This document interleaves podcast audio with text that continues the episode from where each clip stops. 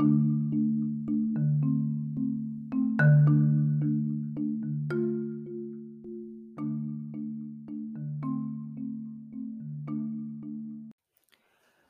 casamento de seus pais já não ia lá muito bem. Vitório tinha agora uma nova amante, e apesar de fazer tudo para ser discreto, não podia esconder sua energia diferente. E isso Dona Elizabeth já tinha começado a perceber. As mulheres realmente têm uma percepção mais aguçada. Às vezes, meu menino ficava sentado no puff perto da janela, olhando para o céu. Ele adorava fazer isso. Eu podia vê-lo sonhando que pegava sua mochila e saía pelo mundo afora, conhecendo novos países, novas culturas, novas pessoas. Ele vivia aventuras com Conde em sua imaginação, naquele quarto. Seu peito se expandia, sua respiração ficava mais tranquila e ele quase que podia sentir o vento do alto da Torre Eiffel, o cheiro da vegetação do, de Machu Picchu e o branco da neve do Himalaia. Em volta de Marcelo havia um amarelo magnético, lindo de se ver. Eu dizia para ele que ele era capaz de realizar tudo o que tinha no coração. Conde concordava latindo. Muito perspicaz esse cachorro. Mas então era seu pai chegar em casa pela porta da frente para os sonhos de Marcelo ir embora pela janela. Aí ele voltava para o mundo concreto e se deixava levar pelo medo que tinha de decepcioná-lo. Imagina o que o pai iria dizer de uma viagem dessas. Coisa de vagabundo que não tem o que fazer, ele pensava. A primeira perda realmente dolorosa que Marcelo, Marcelo teve foi aos 12 anos de idade, vocês podem imaginar. Conde se foi. E com ele foram os sonhos e parte daquela energia infantil bonita, sabe? Um pouco do brilho dos olhos de Marcelo, Conde levou com ele. Não que precisasse, pois já brilhava bastante sozinho. Não tinha um lugar que aquele cachorro fosse que não chamasse atenção. Com muitas pessoas para alisar seus pelos escuros. Com toda certeza, foi o Conde Drácula mais amado desse mundo. Alguns meses após a morte de Conde, Marcelo estava certo de que o tinha ouvido latir perto da janela onde ele gostava de ficar. O menino teve uma sensação de arrepio no corpo todo e um calor gostoso parecia surgir bem de dentro do coração, chegando até o estômago. Foi correndo contar aos pais o que acabara de ouvir. Dona Elizabeth sorriu e disse apenas: Impressão sua, meu filho. Vitório nem se deu ao trabalho de tirar os olhos do jornal. Ele tinha muitos amigos nessa época, o menino. Mas aos poucos, uma tristeza foi chegando perto. Uma tristezinha, tristezinha imperceptível para os pais, não para mim.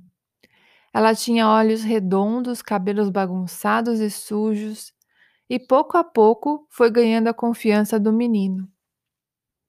Parecia mais com uma menina bobinha que chegava de mansinho para tomar a atenção de Marcelo com seu jeito carente, com suas reclamações, e ele que já estava achando a vida um tanto quanto injusta nessa época, acolhia a menina como que em seus braços. Onde jamais deixaria isso acontecer. Não iria querer dividir o carinho do dono com mais ninguém. Além do mais, ele era muito alegre para ligar para uma tristeza pálida daquele jeito. Marcelo foi trocando a companhia dos amigos, os jogos na rua, pelo videogame isolado em seu quarto. Aparentemente solitário, ele começou a gostar de nutrir a tristeza com toda a sua vitalidade.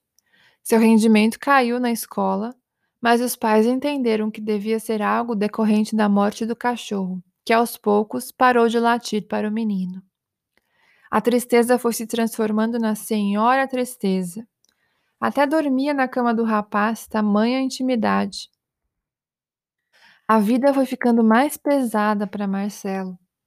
Às vezes sua mãe ouvia frases urradas em seu quarto, Cala essa boca, não enche meu saco, seu desgraçado.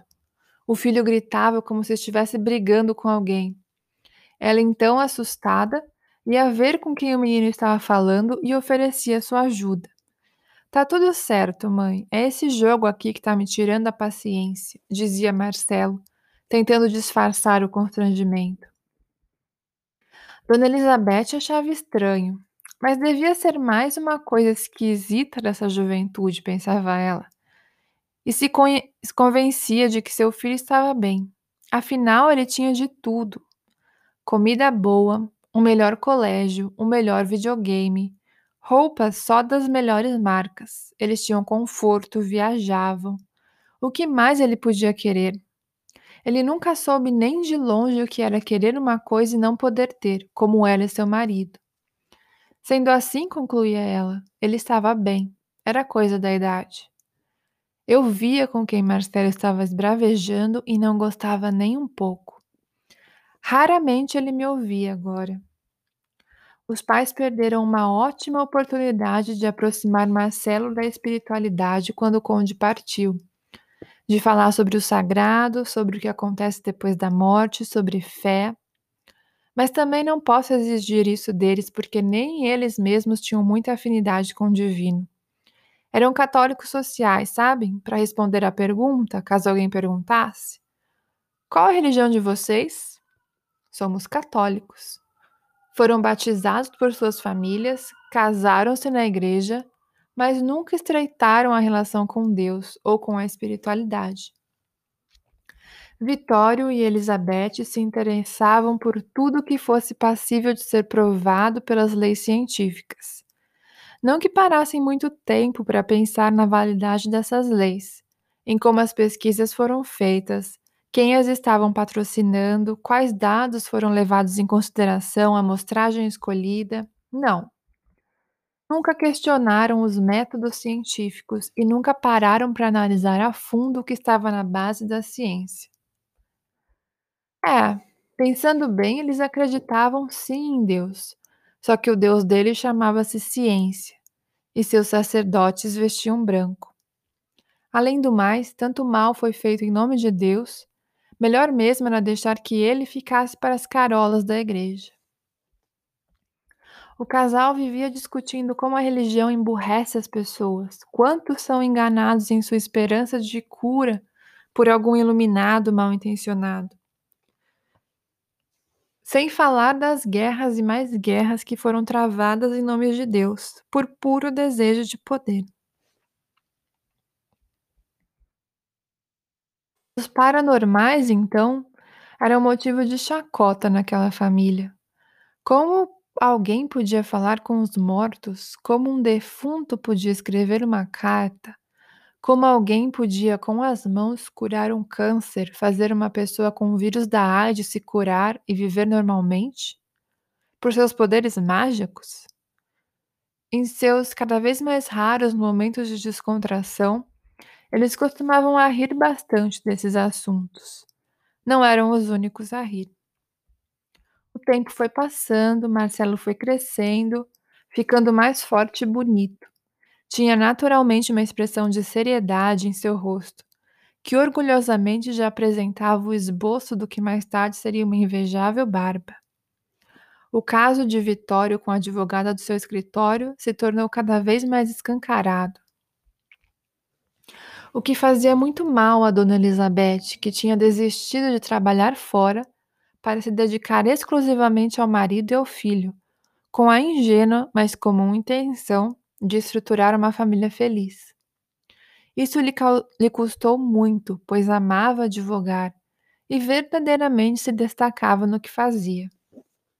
Marcelo cansou de ver a mãe chorar em casa. Chorava fazendo almoço, chorava assistindo televisão, chorava cuidando do jardim. Ele odiava ver a mãe desse jeito. Sentia uma revolta quente que subia dos pés até se fechar seu peito em ódio. Ele realmente amava a mãe e não achava justo o que o pai fazia. Vitório podia ao menos esconder melhor, pensava o adolescente.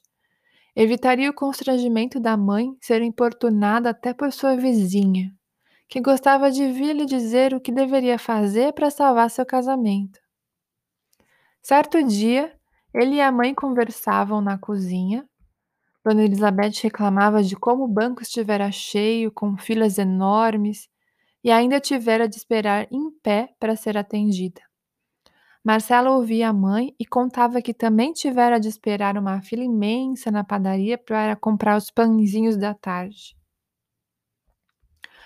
O menino percebeu que estava sentindo um desconforto no corpo, uma desconfiança, como se estivesse na presença de animais perigosos e precisasse estar alerta. Começou a ficar inquieto na cadeira. Esfriou, né, mãe? Deixa eu fechar essa janela, disse o adolescente se encaminhando para a janela. Não estou sentindo diferença, mas se você quer fechar, pode fechar. Escutaram o carro de Vitório entrando na garagem e ouviram a sonora batida na porta para fechar o carro, daquelas que faz com que a piada de não ter geladeira em casa se justifique. Mãe e filho se entreolharam. Vitório era um homem de poucas palavras, como vocês já sabem, não tinha muita intimidade com seu próprio mundo interno. Cresceu achando que homem de verdade de fato não devia chorar, não podia demonstrar fraqueza, e ele não atualizou esses conceitos durante a vida, apesar das diversas oportunidades que ela lhe deu. Ele transformava os sentimentos em equações matemáticas ou achava que assim fazia. Mas por baixo, lá no fundo, havia um oceano com águas tão calmas quanto as de um maremoto. Ele se sentia extremamente sozinho, com seu barquinho no meio desse mar revoltoso. Mas seus condicionamentos o impediam de buscar ajuda e companhia.